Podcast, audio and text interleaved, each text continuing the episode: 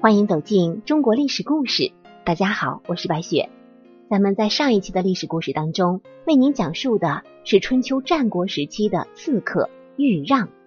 豫让费尽心思，也最终没能够杀死赵襄子。其实，在上一节的故事当中，我们了解到豫让并不是真的恨赵襄子，他刺杀赵襄子只是他必须完成的一件事儿。智伯和赵襄子的恩怨也与他无关。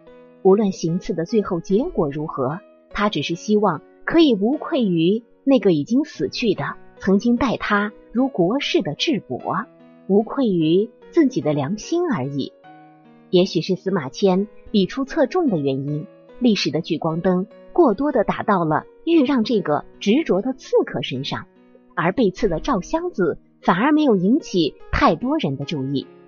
那么，在今天这一期节目当中，就让我们的视线回到两千五百年前春秋战国时代，来看一看赵襄子的风采。赵襄子出身世家，嬴姓，本名吴恤，也作戊戌，史书上也称赵吉。春秋末期晋国大夫赵氏家族的首领，战国时期赵国的创始人，谥号为襄子。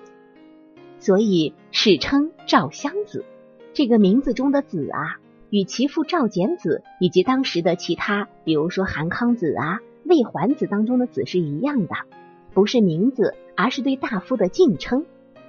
赵襄子自小就敏而好学，胆识过人，成年之后又能够忍辱负重，胸怀宽广。其实他是一位十分优秀的领袖人物。赵襄子的父亲是晋卿赵鞅，又称赵简子。春秋后期叱咤风云长达半个多世纪的一代雄主，是历史上杰出的政治家、军事家、外交家、改革家。虽然后来赵襄子与其父赵简子并称简襄之列，但这都是他自己长期努力的结果。最初的赵襄子也只是一个最不招人待见的庶子。说到这个庶子啊，真是一把辛酸泪呢。在古时候，嫡庶之分是非常的严格。赵襄子的母亲是赵鞅的从妾，又是翟人之女。那么在这里呀，我们得解释一下什么叫做翟人。翟人是春秋时晋人称赤狄人为翟人，所以他在赵鞅中子当中属于地位最低的那类庶子。在赵襄子小的时候。甚至连他的父亲赵鞅也看不上他，但是赵襄子却用努力和能力改变了自己的命运。这个过程啊，带有足够的励志色彩，即使放在今天来看，也是具有很强的可看性。虽然重敌轻庶的赵鞅还没有发现赵襄子这块美玉，但是他一贯优异的表现，还是引起了赵氏家臣姑布子卿的注意。这个子卿。一向以善于相人取信于赵鞅。有一天，赵鞅特意召集所有的儿子，请子卿为他们看相。子卿趁机举荐了赵襄子，但这个时候的赵鞅却并未放在心上。作为世家之主的赵鞅非常注重对后代的教育和培养。有一次，他把所有的儿子都召集在一起，把刻有训诫之词的若干竹板分发给他们。要求他们在三年的时间里认真习读这些训诫，并领悟其要旨。三年之后要逐一考察。三年的时间就这样过去了。赵鞅按照计划考察他们的儿子学习的成果，可是这些嫡子们，甚至包括世子伯鲁，谁都背诵不出来。这些游手好闲的公子哥们，甚至连竹板也不知道丢到哪里去了。可是这个时候。只有一个人例外，那就是赵襄子戊戌。只有他可以将竹板上的训诫倒背如流，并且为了经常检点自己，他始终将这些竹板携带在身上，以至于竹板都被摩挲的油光发亮。俗话说得好，没有对比就没有伤害。赵鞅不得不开始重视这个平日里低调的庶子。对于戊戌的命运起到决定意义的一件事儿，发生在他成年之后。随着儿子们长大成人，赵鞅对他们进行了更深度的考察。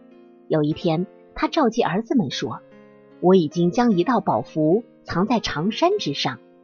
这个长山就是现在的大帽山，也就是河北古衡山，在河北富平西北境。”这个赵鞅就对儿子们说：“你们去寻找这道宝符吧，先找到的有赏。”于是，这些儿子们都乘齐前往长山，开始了一场寻宝大赛。然而到最后，精疲力尽的他们谁都没有找到宝符，不得不空手而归。可是，只有赵襄子说他找到了宝符。赵鞅闻听，灵光一动，便让他将情况说来听听。赵襄子说：“宝符就是长山啊，凭长山之险，以攻代，代国即可归赵所有。”赵鞅听罢，抚掌而笑，高兴异常。他发现，只有戊戌才能够真正明白自己的良苦用心，也只有他才是赵氏大业最合格的继承人。于是，他废掉世子赵伯鲁，破例立赵襄子为世子。在那个遵循守旧的宗法时代，能让赵襄子这个出身卑微的庶子走上家族的领袖位置，我们还是要钦佩赵鞅政治家的眼光。和改革家的魄力，而赵襄子也无愧于赵鞅对他的厚望。他带领着赵氏家族，最终化家为国，走上历史的巅峰。公元前四七六年，赵简子去世了，而赵襄子承袭了赵简子近亲之职，史称赵襄子。而最让人赞叹的是赵襄子传位时的高风亮节。当初因为赵鞅废掉了哥哥伯鲁的世子之位，立他为继承人，赵襄子对此一直心有所感。等到他即位之后，自己虽然有五个儿子，并没有从他们当中选人立为继承人，他封了哥哥赵伯鲁的儿子于代理赵国，史称代成君。可惜的是啊，赵瑜早逝，可是赵襄子。又立他的儿子赵焕为赵家的继承人。赵襄子这种尊重宗法传统、不贪恋权位的行为，在当时赢得了人们的普遍赞誉。说了这么多，我们是不是已经感受到赵襄子是一个怎样的人了？那么接下来，我们继续回到豫让刺杀赵襄子这件事情上来。归根结底，还是智伯与赵襄子的恩怨。其实这件事情。责任在于智伯。为什么这么说呢？因为在赵简子死后，智伯瑶成了晋国的正卿，他竭力发展自家的势力，很快成为智氏、赵氏、韩氏、魏氏等卿大夫当中权力最大、实力最强的家族。而智伯一直存有吞并其他三族的野心。公元前四六六年，智伯与赵襄子按约定一同出兵伐郑。大军包围了郑国的京师，智伯让襄子率先领军攻城。襄子当然不想当炮灰呀，于是巧言推脱。恼羞成怒的智伯愤而骂曰：“你相貌丑陋，懦弱胆怯，想不明白这个赵简子为什么要立你为继承人？”而赵襄子回答：“我想，一个能够忍辱负重的继承人，对赵氏家族并没有什么坏处吧？”两人此事。怨气已生。四年之后，智伯与赵襄子再次一同讨伐郑国。在一次宴席之上，智伯带着几分醉意向赵襄子灌酒，遭到了赵襄子的拒绝。智伯竟将酒杯扔到了襄子的脸上。即便是这样，赵襄子也忍受下来。